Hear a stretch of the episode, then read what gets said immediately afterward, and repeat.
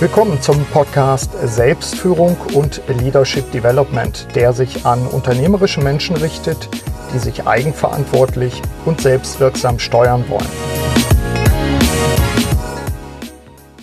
Hallo, ich begrüße Sie. Mein Name ist Burkhard Benzmann. In der heutigen Episode spreche ich mit Uwe Schneidewind. Er ist Leiter des Wuppertal-Instituts für Klima, Umwelt und Energie und lehrt zudem als Professor an der Bergischen Universität Wuppertal.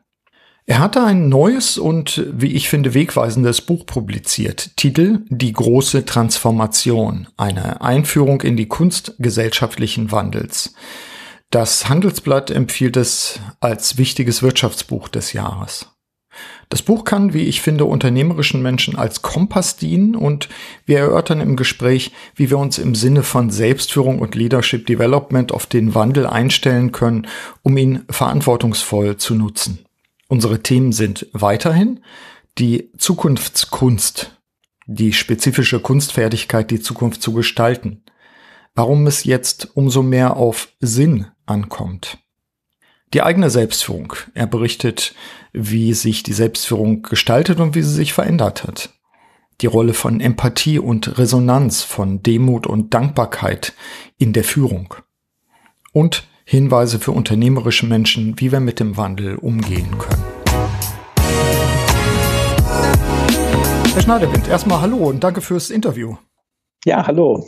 Freue mich. Schön, dass das klappt. Wir sind ja nicht unendlich weit voneinander entfernt. Ich jetzt gerade in Osnabrück und Sie in Wuppertal.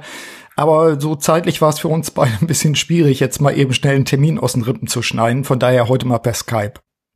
Sehr gerne. Nee, und macht ja nichts mit der Qualität des Gespräches. Ich hoffe. Also von daher, wenn, wenn wir zwischendurch mal weg sind, dann knüpfen wir wieder an und äh, dann passt das. Ich habe Sie im Vorspann jetzt dieses Podcasts als Präsidenten des Wuppertal-Instituts für Klima, Umwelt und Energie vorgestellt. Vielleicht können Sie unseren Hörerinnen und Hörern so einen ganz knappen Abriss mal geben, wenn wir sie jetzt äh, begleiten würden in ihrem natürlichen Habitat, was würde uns auffallen? Also wo, wo sind die Schwerpunkte Ihrer Tätigkeit derzeit?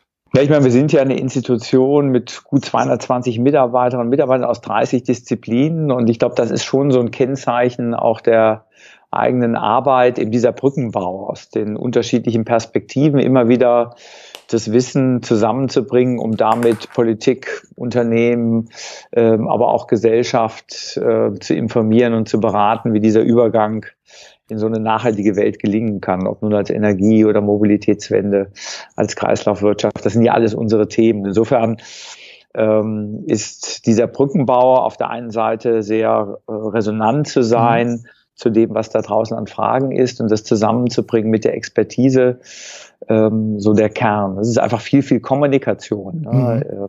Sind Sie denn dann eher draußen, wenn man jetzt Ihre, Ihre Woche jetzt äh, mal Revue passieren lässt? Sind Sie eher dann, dann äh, ich sag mal, auf Konferenzen bei Unternehmen oder kommen die eher zu Ihnen? Wie verteilt sich das? Also ich würde sagen, das ist so 50-50. Das hängt dann immer auch ein bisschen von Phasen ab. Wir haben jetzt gerade intern ähm, äh, sehr viel auch ein Stück restrukturiert, aufgestellt. Da ist natürlich wichtig, dass man dann auch äh, mehr innen ist.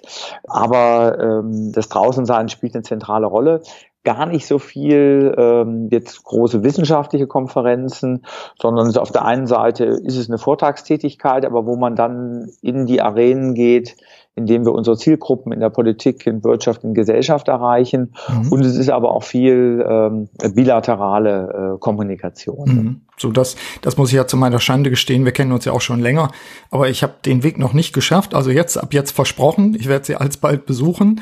Ähm, das heißt, vielleicht sprechen wir nachher auch nochmal drüber, so Stichwort Labs, äh, Laborsituation oder ähnliches. Da bin ich natürlich auch mal gespannt, was haben Sie vor Ort, was erzeugen Sie außerhalb?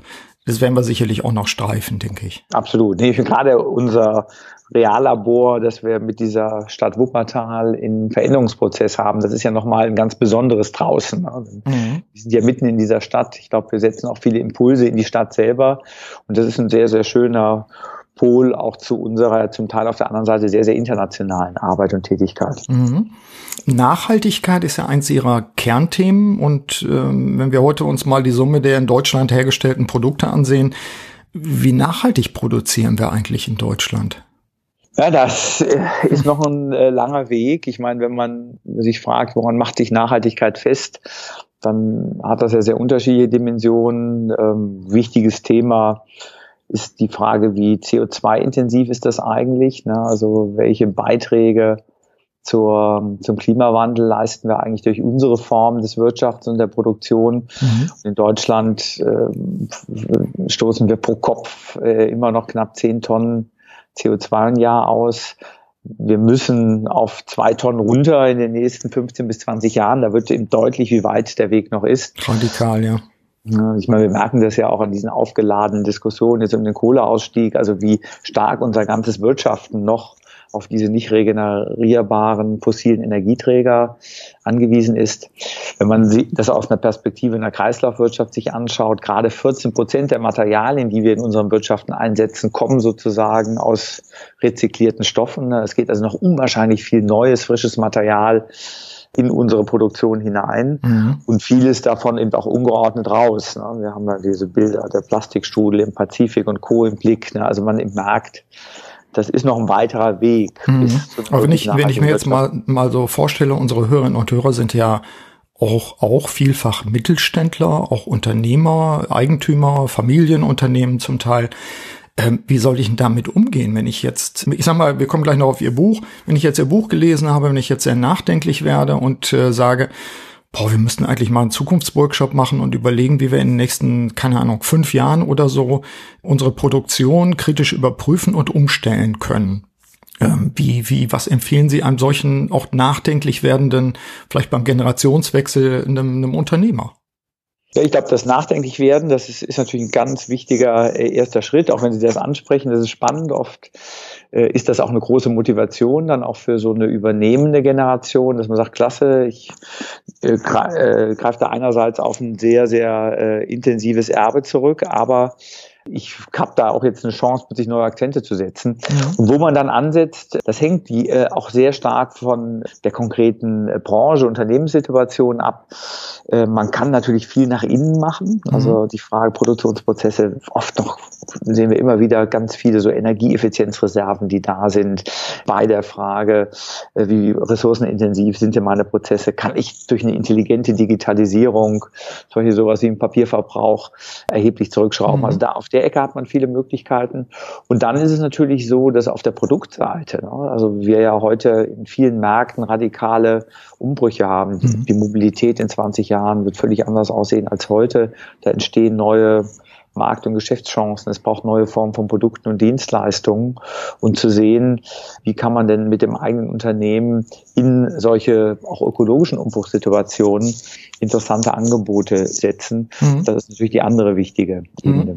Also ich stelle mir jetzt gerade vor, man müsste, man müsste eine Art Zukunftsworkshop machen und dann auch mal überlegen, wenn ich jetzt ein äh, ein Unternehmen wäre, was zum Beispiel einen eigenen Vertrieb hat, dann würde ich einmal überlegen, nicht nur mit welchen Autos fahre ich durch die Gegend, sondern ich müsste ja auch radikal überlegen, muss ich eigentlich jedes Mal mit dem Auto fahren oder setze ich darauf, dass, wie wir es jetzt machen, per Skype oder Videokonferenz oder ähnlichen Dingen, man ja in der nächsten Zeit sicherlich noch einfacher auch mit dem Kunden oder mit den potenziellen Kunden auch umgehen kann. Das müsste ja mit dazugehören, oder? Absolut. Also gerade an der Schnittstelle durch Sie sprechen das an, die digitalen Technologien, äh, da ändern sich die Aspekte radikal.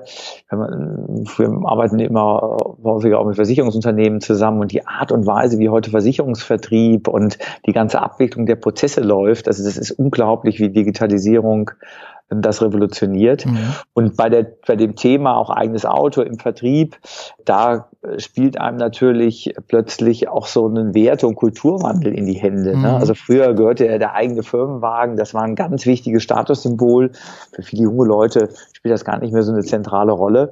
Äh, und die hätten mit einem Homeoffice-Tag, wo sie dann vielleicht über solche neuen digitalen Technologien den ganzen Tag Kundenkontakt pflegen können, einen sehr viel höheren Gewinn mhm. als mit dem großen Auto, das äh, auf dem Hof dann parkt. Ne? Ja. Also, absolut. Nee, ja. Also da ist auch einiges an Veränderungspotenzial, was in dem Bereich aufbricht. Mhm. Was mir auch auffällt, das ist ja bei uns immer ein Thema, ähm, Arbeitsumfeld, Bürogestaltung, wir arbeiten zusammen jetzt bei uns regional mit ProOffice. Wir arbeiten mit Steelcase, dem amerikanischen Unternehmen, zusammen. Was Bürogestaltung betrifft, glaube ich, gibt es auch immer Möglichkeiten, darüber nachzudenken. Also nicht nur, welche Materialien setze ich ein, sondern genau das, was Sie gesagt haben, äh, muss das Büro nicht auch fransiger werden im Sinne von, äh, ich kann auch von anderen Orten arbeiten. Ich muss nicht zur selben Zeit immer auf demselben Stuhl vorm selben Schreibtisch sitzen. Das sind ja auch Möglichkeiten. Ja, absolut. Und ich, weil man gerade diese Kombination dass man sich ein Büro einrichtet, das sowohl funktional ist als auch eine ganz besondere, äh, einen selbst anregende Atmosphäre ausstrahlt. Und wenn das dann auch noch Möbel, Teppiche sind, wo du genau weißt, da ist mit klugem Blick auf Ressourcenschutz und Effizienz etwas gemacht, dann hat man ja auch so einen Nachhaltigkeitsgedanken ständig um sich und Nachhaltigkeit wirklich auf sehr unterschiedlichen mhm. Ebenen, in so einer grundlegenden ökologischen Ebene, aber im Hinblick jetzt auch auf das eigene Wohlempfinden, äh, das eigene Zeitregime. Und mhm. ich glaube, man muss ja so im ganz individuellen mit solchen Themen in Schwingung kommen, um dann auch nach draußen gute Effekte auszulösen. Und da steckt in einer guten Bürogestaltung auch gerade des eigenen Homeoffice, glaube ich, einiges an Musik drinne, das oft erst ganz in den Anfängen äh, richtig ausgeschöpft ist. Denke ich nämlich auch. Also gerade diese diese Gewohnheit, ich sag mal, wie wie wie Lemminge. Ich erinnere mich an eine Einfallstraße hier in Osnabrück, wo das auch jeden jeden Tag dasselbe zu sein scheint. Also ich fahre eher Fahrrad oder versuche Bahn zu fahren. Ähm, aber das ist dann wirklich, die Leute sind der Stau. Sie stehen immer wieder an derselben Stelle vermutlich äh, zur selben Zeit und äh, schimpfen irgendwie über Verkehr. Anstatt dass wir auch ein bisschen größeren Maße darüber nachdenken, ist diese Fahrt eigentlich an der Stelle zu dem Zeitpunkt wirklich notwendig. Ne? Absolut. Mhm. Das ist natürlich vielleicht eine schöne Brücke dazu. Ähm, Sie haben ein neues Buch hingelegt, auch ein echtes Opus, denke ich mal, mit, mit, glaube ich, 500 Seiten. Das heißt, die große Transformation, eine Einführung in die Kunst gesellschaftlichen Wandels. Ich bin auf das Buch auch deshalb aufmerksam geworden, nicht nur weil wir uns kennen, sondern weil ich es im Handelsblatt auch gelesen hatte als eine Empfehlung, was ich, man könnte fast sagen, auch so ein kleiner Ritterschlag schon war, weil es, weil es, äh, ich will es jetzt nicht vorlesen, was das Handelsblatt dazu geschrieben hat, aber es war schon so nach dem Motto, lies das, denn das tut dir als Unternehmer gut, weil du kannst dann bestimmte Zusammenhänge auch erkennen. Es hat uns auch sehr gefreut, dass das vom Handelsblatt so als eines der wichtigsten Wirtschaftsbücher der diesjährigen Buchmesse ausgezeichnet wurde, weil das ja ein Buch ist, das wirklich die Frage, wie muss sich Gesellschaft, Politik, Wirtschaft verändern vor dem Hintergrund dieser gewaltigen Umbruchsprozesse äh, im 21. Jahrhundert, dass das eben auch als ein Orientierungsbuch äh, für äh, Wirtschaft gesehen wird, das war klasse. Also mhm. das ähm, äh, ja, hat uns auch sehr, sehr motiviert. Mhm. Also ich habe ja im, in Coaching-Prozessen sowohl äh, eben die eben besprochenen mittelständischen Unternehmer dann äh, äh, da sitzen, in Anführungszeichen, aber ich habe zum Teil auch, auch Bürgermeister als Coaching-Kunden und ich kann mir vorstellen, dass gerade auch äh, Top-Kräfte aus, aus Non-Profit-Unternehmen oder eben Verwaltungen, kommunalen Organisationen sich manchmal auch fragen, was ist eigentlich noch verlässlich? Also was ist auch ein Rahmen, um über diese Thematik nachzudenken und das eigene Handeln auch zu reflektieren? Äh, taugt das Buch dafür auch? Ja, absolut. Ich meine, ähm, der Schlüsselbegriff in dem Buch, mit dem wir arbeiten und der sich dann äh, wie ein roter Faden durchzieht, ist der der Zukunftskunst. Ne? Also mhm. wir versuchen eigentlich Zukunftskünstlerinnen und Zukunftskünstler anzusprechen. Und das ist eben ein Begriff, äh, den gibt es in dieser Form der Aufladung bisher kaum in der Debatte. Mhm. Wenn man es googelt, dann gibt es drei, vier Verweise auf drei, vier Kunstausstellungen, die sich Gedanken machen, wie sieht denn Kunst in 20 oder 30 Jahren aus. Mhm. Aber in dieser Form, was ist eigentlich diese spezifische Kunstfertigkeit, um Zukunft zu gestalten, ähm, ist es bisher kaum verwendet worden. Und äh, indem wir jetzt so neuen Begriff in die Diskussion bringen, möchten wir eben auch so ein Stück diese Brücke zwischen den verschiedenen Sphären mit befördern. Also da, denn ob ich nun als äh, ähm, Dezernentin, Dezernent oder äh, Referent, Referent in der Stadtverwaltung mich bewege oder in einem großen Konzern versuche, an diesen Zukunftsfragen zu arbeiten oder eben als mittelständische junge Unternehmerin, die gerade vom, vom Vater das Unternehmen äh, übernommen hat, dann fühlt man sich ja häufig extrem erschlagen von den Sachzwängen, in denen man sich in all diesen Bereichen befindet. Man so den Eindruck hat, boah, der Marktdruck, ne? die, die, die, diese politischen, die, die Zwänge des politischen Geschäftes, die lassen doch vermeintlich gar keine großen Alternativen in der Form, in, mit denen man handelt. Ja, und auch die und so Unberechenbarkeit und auch die sich verknüpfenden Trends, wo ich dann auch sage, pff, ich kann überhaupt nicht mehr planen. Wie sagte Peter Kruse, der leider schon verstorbene, wir segeln auf Sicht. In solchen Situationen ist es eben wichtig, in sich selber so eine bestimmte Form von Haltung zu kultivieren, ne, die diese Komplexität äh, nicht als äh, was allein Erschlagendes wahrnimmt, sondern ähnlich, wir haben von Tony Craig, so einen sehr, sehr bekannten mhm. Bildhauer, der solche mhm. Monumentalskulpturen macht, das Titelbild auch gestaltet. Also da ist es ja auch so. so. Und als Bildhauer arbeite ich mit extrem harten, herausforderndem, schwierigen Material. Mhm. Und dennoch kann es mir gelingen, mit diesem harten Material immer wieder auch ganz filigrane ähm, Gebilde zu schaffen. Mhm. Äh, und das ist ein Stück, das, was Management, Gestaltung, politische Verantwortungsübernahme heute ja ist. Das sind herausfordernde Bedingungen, aber gleichzeitig äh, steckt darin eben das Potenzial, an einer äh, produktiven und wünschenswerten äh, Zukunft teilzuhaben. Ne? Und mhm. das braucht Kreativität, Gestaltungslust, dieses sich immer wieder auch äh, anregen und inspirieren lassen durch Möglichkeitsräume. Also viele Fähigkeiten, die man gerade im künstlerischen Schaffen hat. Und äh, wir haben als eine Wissenschaftseinrichtung bewusst diesen Begriff gewählt, um auch etwas demütig zu sagen, wenn wir uns über Klimawandel, Nachhaltigkeit und Zukunftsgestaltung Gedanken machen, dann geht das nicht nur mit diesen oft reduziert analytischen Zugängen zur Wirklichkeit, sondern auch da können wir und kann sich jeder durchaus auch immer wieder durch diese künstlerischen Perspektiven inspirieren lassen. Mhm. Das sind ja auch die Grenzen aus meiner Sicht der an einer Binnenkultur der Betriebswirtschaft, finde ich. Ne, da wird das ja sehr schnell so funktionalistisch, sehr technizistisch und ähm, mhm das ist eben auch ein wichtiges Momentum, das ein Stück zu erweitern. Mhm. Sie sprechen in dem Buch, aber auch sonst natürlich, glaube ich, als Teil Ihres, Ihres Herangehens von, von sieben Wänden. Ich will es einfach nochmal kurz auflisten. Die Konsumwende, die Energiewende, die Ressourcenwende, Mobilitätswende, Ernährungswende, urbane Wende und industrielle Wende. Ich vermute, wenn wir jetzt wieder aus dem Blick des mittelständischen Unternehmers schauen, ja, wahrscheinlich sind die alle wichtig dabei, denn es wird ja nicht nur der industrielle, äh, die industrielle Veränderung sein, die, die mich betrifft. Gibt das Buch da auch eine Hilfestellung, wenn ich für mich eine Art Kompass bauen will? Wir machen ihm deutlich, äh, welche Bereiche derzeit in einem massiven Umbruch sind, wenn wir diese Welt zukunftsfähig gestalten möchten. Und jedes Unternehmen bewegt sich ja oft mindestens in eins oder zwei dieser Arenen. Mhm. Ne?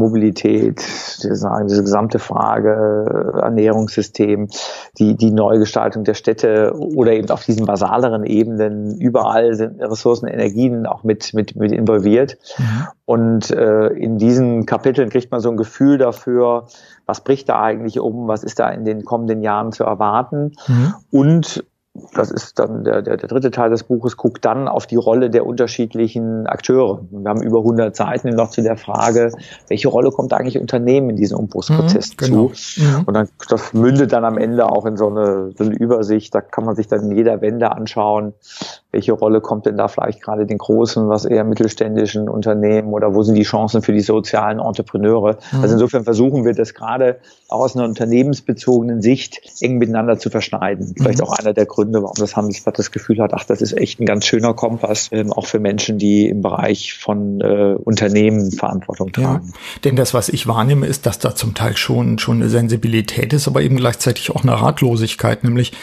was ist jetzt relevant, womit muss ich mich beschäftigen? Und äh, da eben so ein, so ein Kompasssystem zu haben, finde ich nicht, nicht unwichtig, äh, wenn ich eben die die Menschen sehe, die ich im, in der Beratung oder im Coaching auch habe. Also ich glaube, das ist schon hilfreich, so viel kann ich sagen, so viel habe ich auch gelesen in dem Buch, dass das mit Sicherheit eine Hilfe ist. Ich würde es mal umdrehen.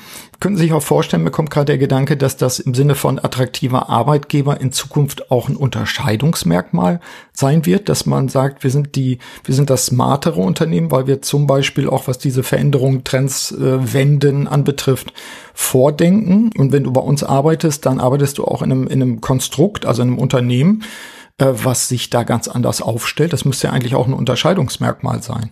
Ja, ich glaube äh, auf jeden Fall. Ich meine, wir merken ja derzeit auch im Managementbereich so eine gewaltige Dynamik äh, dieses Themas Purpose, Sinn. Mhm. Also gerade in der jüngeren Generation, die ja ähm, auch in, auf der einen Seite in materiell extrem privilegierten Konstellationen aufgewachsen ist und dadurch so eine materielle Grundausstattung irgendwie was, was Selbstverständliches geworden ist, wo man auch den Eindruck hat, mehr davon macht mein Leben nicht unbedingt glücklicher und besser mhm. und gleichzeitig auch dieses Wissen um die Unsicherheit und Prekarität der eigenen Zukunftsplanung da ist, gewinnt eben so eine Sinnaufladung eine zentrale Rolle, weil mhm. klarer Kompass, eine Orientierung, die ich habe, die äh, mir vermittelt, äh, was äh, mein Leben wertvoll macht und ein Stück mehr fast schon in so einem spirituellen Bereich liegt, mhm. ist natürlich, macht dann ja auch resilienter ne? gegenüber mhm. genau. materiellen Unsicherheiten und diesem empfundenen, nur begrenzten Mehrwert von mehr Materiellem. Und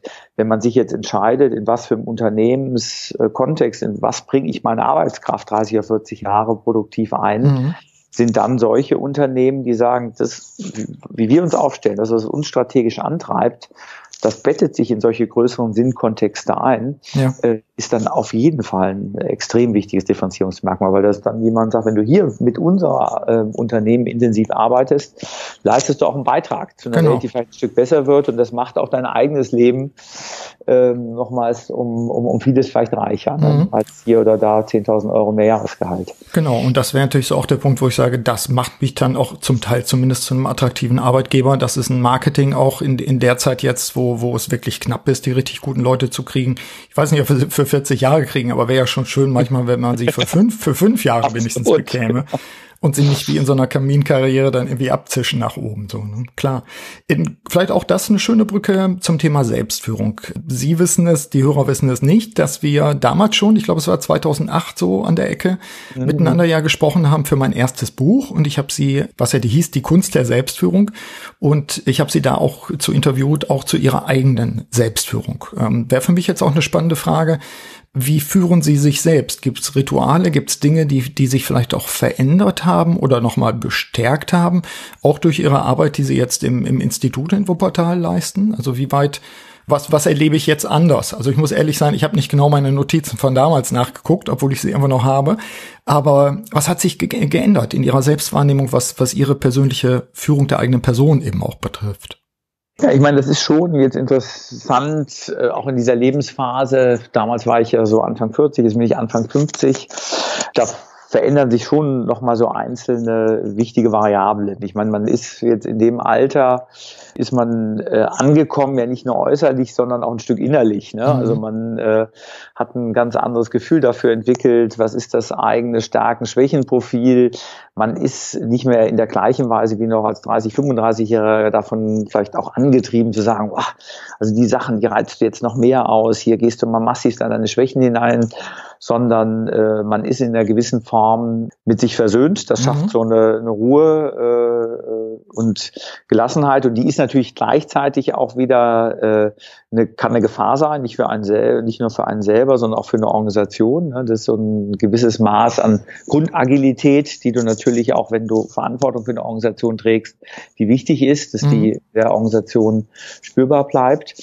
Und ähm, insofern ähm, äh, spielt es eben eine wichtige Rolle, auch selber immer wieder Projekte zu haben, die einem den Fokus klar halten, ne? dass das nicht mhm. nur so ein, so ein loses Austreiben wird, weil ach, die Dinge, die früher noch viel Energie gekostet haben, die laufen jetzt so selbstverständlich mhm. und man in so ja. eine Art deutsche Vita-Mottos übergeht mhm. und damit natürlich die Funktion gar nicht mehr ausfüllen kann, die, die man als Führungskraft äh, ausfüllen mhm. muss. Und dann hängt es jetzt vom spezifischen Kontext ab. Ich meine, wir sind in eine Institution, wo dann jetzt zum Beispiel so ein Format, sich darauf zu konzentrieren, so ein Buch mit der Organisation zu machen, das dann auch wieder Kompassfunktion hat, das ist dann ein wichtiger Bündungsfaktor, eine Energie mhm. und Fokus für einen selber, aber auch für die Organisation. Also solche Projekte zu definieren, die einem helfen, selbst und auch mit der Organisation nochmal in neue und andere Qualitäten zu kommen. Mhm. Würde heißen, äh, also durch sowas äh, vermeiden Sie natürlich auch irgendwo in der Komfort, Komfortzone zu bleiben und die,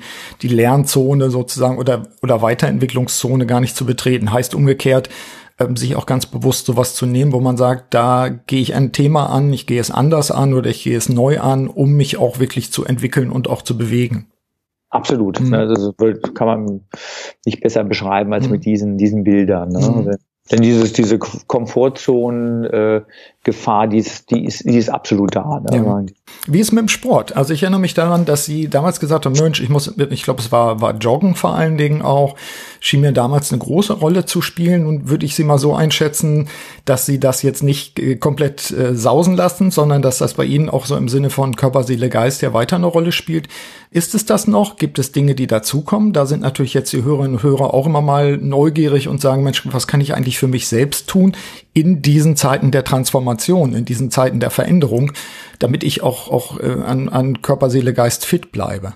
Nee, absolut. Also ich meine, äh, da hat sich eben auch einiges verändert. Ich komme ja so aus dem äh, Ausdauersport, ähm, mhm. das ist ja eine sehr spezifische Form des sich körperlich betätigen. Ne? Das ist ja sagen wir erstmal das ist sehr individuell, ne? das ist sehr, sehr stark, so hat zu tun mit dem an die Leistungsgrenzen gehen. Mhm. Ich glaube, als wir vor zehn Jahren gesprochen haben, da habe ich das zum Teil auch noch sehr kompetitiv und wettkampforientiert betrieben. Da war sozusagen dieses auch an die Grenzen mit der eigenen äh, Energie gehen, einmal ein wichtiger Ausgleich zum Job, aber mhm. natürlich auch so in gewisser Weise so ein Spiegelbild für dieses sich weitertreiben in äh, der, der äh, in, in dem Sport. Und ich habe dann äh, eben auch jetzt durch dann so äußerlich kommende körperliche Einschränkungen, ne, so eine Arthrose, die an den Knien ansetzt mhm. und einen dann nicht mehr hat zu laufen lassen, bis hin zu kleineren Bandscheibenvorfällen und ähnlichem, eigentlich so ganz schöne Alarm Alarmzeichen auch bekommen, dass man merkt, so jetzt kommst du auch in eine andere Lebens- und Altersphase. Ne? Mhm. So dieses Muster, das einen da 20, 30er noch getrieben hat, äh, das ist eigentlich nicht mehr adäquat. Und äh, jetzt eigentlich ein sehr, sehr schönes Gleichgewicht gefunden, wo eben so drei, vier Mal in der Woche, meistens am Morgen, eine Stunde auf einem ähm, Niveau, wo man sich sehr viel mehr auf Körperabläufe, auf, auf das, was in einem dort passiert, konzentriert.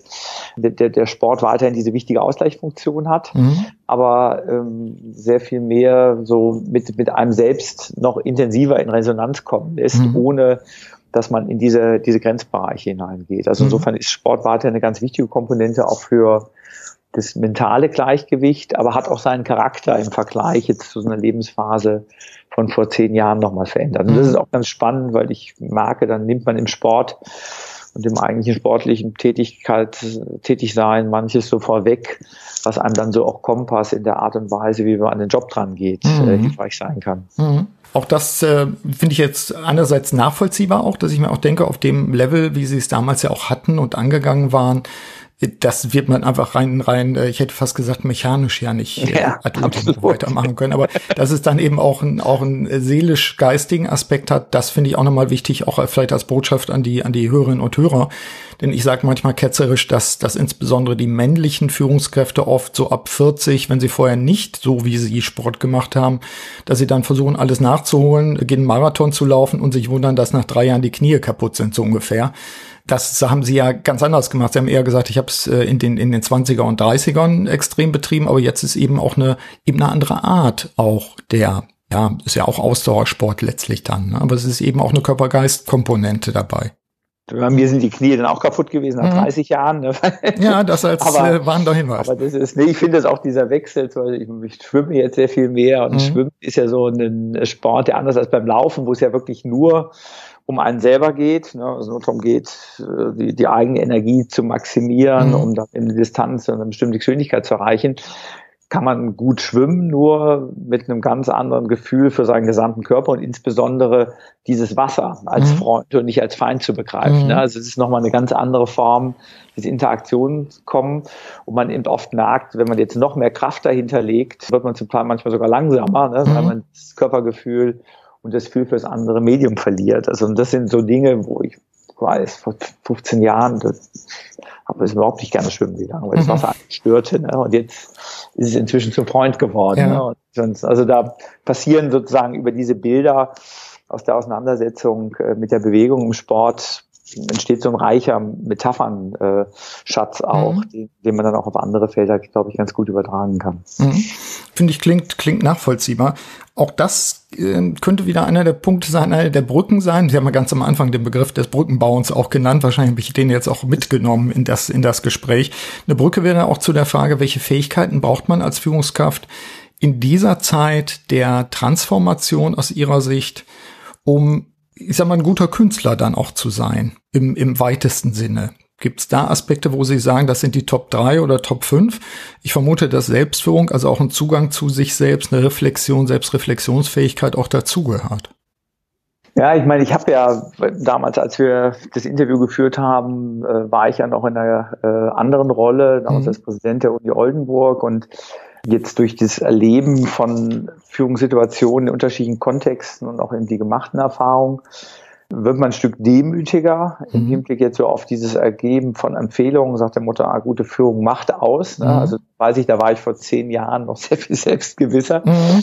weil äh, ich jetzt selber äh, als jemand, äh, der in der Selbstführung sehr, sehr stark äh, aktiviert wird und ist durch, durch Visionen, ne, durch äh, diese, diese, ja, also so einen tiefen auch Grundoptimismus ähm, und ähm, das, ja, also auch äh, angetrieben sein durch diese Möglichkeit, Zukunft anders zu denken und das hinauszutragen. Mhm. Ich spüre, wie herausfordernd es ist, dass so etwas sich nicht loslöst von der Organisation, sondern in Resonanz mit der Organisation bleibt, weil selbst auch in solchen missionsgetriebenen Organisationen, wie das zum Beispiel so ein Wuppertal-Institut ist, wo ja mhm. fast nur Menschen arbeiten, die da sehr bewusst an so eine Institution gegangen sind, weil sie diese Ideen antreiben, durch das Eingebundensein äh, ja auch in die ganz alltäglichen Zwänge, die Projektlogiken und ähnlichen Punkten, so ein Visionsüberschuss, ne, der dann ja auch ständig als so eine äh, Anforderung im Raum steht, mhm. man auch schnell so Überforderungssituationen erzeugen kann. Und mhm. da glaube ich, für, für äh, gutes Führen eben diese äh, so eine Empathiefähigkeit von zentraler Bedeutung ist. Ne? Also mhm. ich fasse das für mich immer so, du Du musst die Menschen in deinem Umfeld äh, lieben. Wenn mhm. du diese Liebe irgendwann verlierst und dich das nur noch umnervt, warum der jetzt nicht schnell genug liefert und warum jetzt hier wieder dieses gleiche Handlungsmuster, für das man, über das man sich schon seit zwei Jahren ärgert, wieder auftritt, mhm. dann ist das so ein Alarmsignal, dass man selber spürt, oh, da bist du jetzt nicht aktuell genügend mit dir im Reinen und verlierst die Resonanzfähigkeit mit der eigenen Organisation. Ne? Mhm. Wenn, ich, wenn ich vor zehn Jahren vermutlich noch gesagt hätte, ja, Selbstführung, Visionsfähigkeit, gute Strukturen, also ist so über die letzten zehn Jahre diese Empathiefähigkeit mhm. für mich zu, zu einem zentralen Momentum geworden, immer wieder zu hören, bist du noch in Schwingung mit deiner eigenen mhm. Organisation, um all das andere dann überhaupt produktiv ähm, in, in, in Kraft zu setzen. Mhm. Das andere setzt dann darauf auf vermutlich. Exakt, ja, genau. genau. Strukturen. Wäre aber trotzdem für mich so eine abrundende Frage auch an Sie ja, jeder Ratschlag ist auch ein Schlag. Also vielleicht wird es kein Ratschlag, aber wenn ich jetzt, wenn ich jetzt äh, ein mittelständischer Unternehmer bin und ich sitze bei Ihnen und ich sage, Mensch, Herr Schneiderwind, äh, ich habe von dem, dem äh, Institut gehört, ich habe äh, in das Buch reingelesen, ich befinde mich jetzt in einer Veränderungssituation in der Organisation. Ich möchte auch, auch Stichwort Empathie weiter empfinden und haben und halten. Ich möchte aber auch nicht als Missionar jetzt im Prinzip von meiner eigenen äh, Organisation ausgespuckt werden. Das kann ja auch manchmal passieren. Gibt es da einen Rat, wo Sie sagen, äh, diese Themen und die Sensibilität auch, auch anzukurbeln in der eigenen Organisation als Inhaberin oder Inhaber, worauf ich achten sollte? Also wenn wir jetzt ein Beratungsgespräch hätten sozusagen.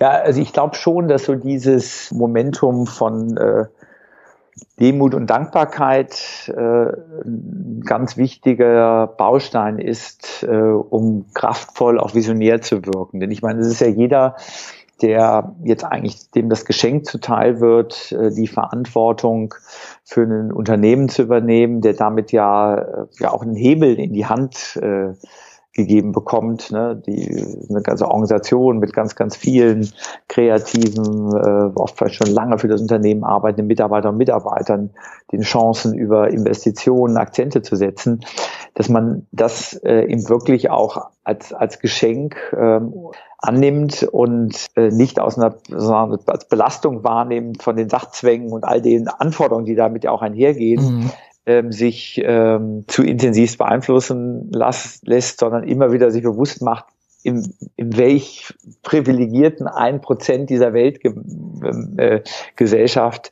man da eigentlich hier auf diese Welt geworfen wurde. Mhm. Und aus dieser Grunddankbarkeit zu fragen, wie kann ich das, dieses Geschenk, das mir da zuteil wurde, im Nutzen, um äh, in einer bestimmten Form auch äh, Gesellschaft das zurückzugeben, das mhm. jetzt über das unmittelbar Sachnotwendige und das reine ökonomische Reproduzieren so eines Unternehmens hinausgeht. Und ich glaube, in so einer, mit so einer Haltung erschließen sich dann vermutlich auch ganz neue äh, Blickweisen und Möglichkeitsräume. Ne? Mhm. Also das wäre so das, was ich da mitgeben würde, so aus dem tief ähm, eigenen Erfahrung, aber äh, auch dem, was wir in unserer Arbeit mit Unternehmerinnen und Unternehmern an entsprechenden Visionen immer wieder merken, die da wirklich Unterschiede machen. Äh, mhm. die sind oft von so einer Haltung auch geleitet. Mhm.